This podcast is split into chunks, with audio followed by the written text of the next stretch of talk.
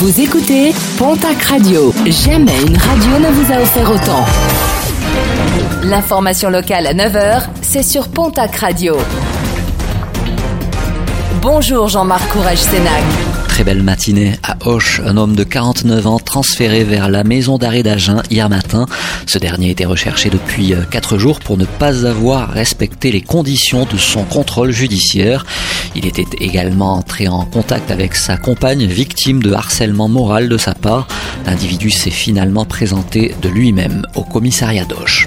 L'appel à la prudence lancé par les secouristes de montagne. Ils mettent en garde les usagers sur les dangers liés à la montagne.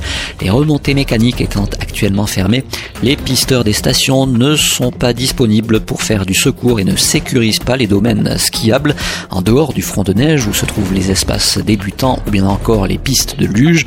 Un avertissement en direction des usagers qui doivent parfois attendre les secouristes confrontés à un surcroît d'activité. Après la fermeture de trois écoles et la confirmation de deux variants sud-africains du coronavirus, un dépistage massif a été rapidement organisé le week-end dernier dans le Luchonnet.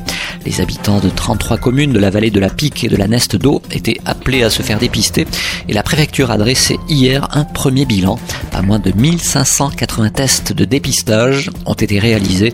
22 tests sont revenus positifs, dont un du variant sud-africain et deux du variant anglais.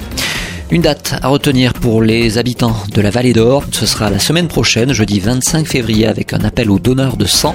Une collecte sera organisée à la salle polyvalente de Saint-Lary de 10h30 à 17h et les besoins restent importants.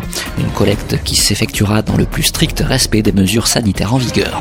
Et puis un mot de sport et de rugby avec le championnat national et l'USDAX qui se renforcent.